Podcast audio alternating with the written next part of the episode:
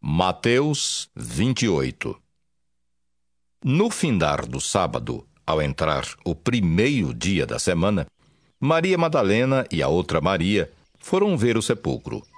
E eis que houve um grande terremoto, porque um anjo do Senhor desceu do céu, chegou-se, removeu a pedra e assentou-se sobre ela. O seu aspecto era como um relâmpago, e a sua veste alva como a neve.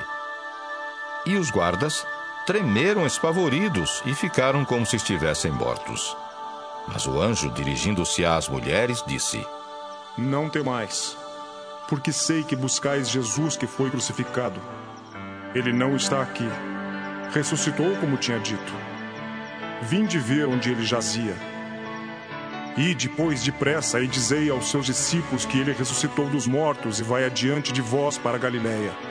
Ali o vereis. É como vos digo. E retirando-se elas apressadamente do sepulcro, tomadas de medo e grande alegria, correram a anunciá-lo aos discípulos.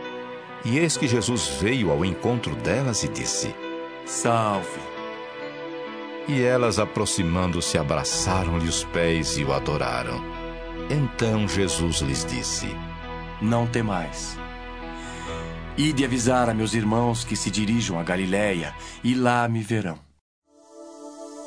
E, indo elas, eis que alguns da guarda foram à cidade e contaram aos principais sacerdotes tudo o que sucedera.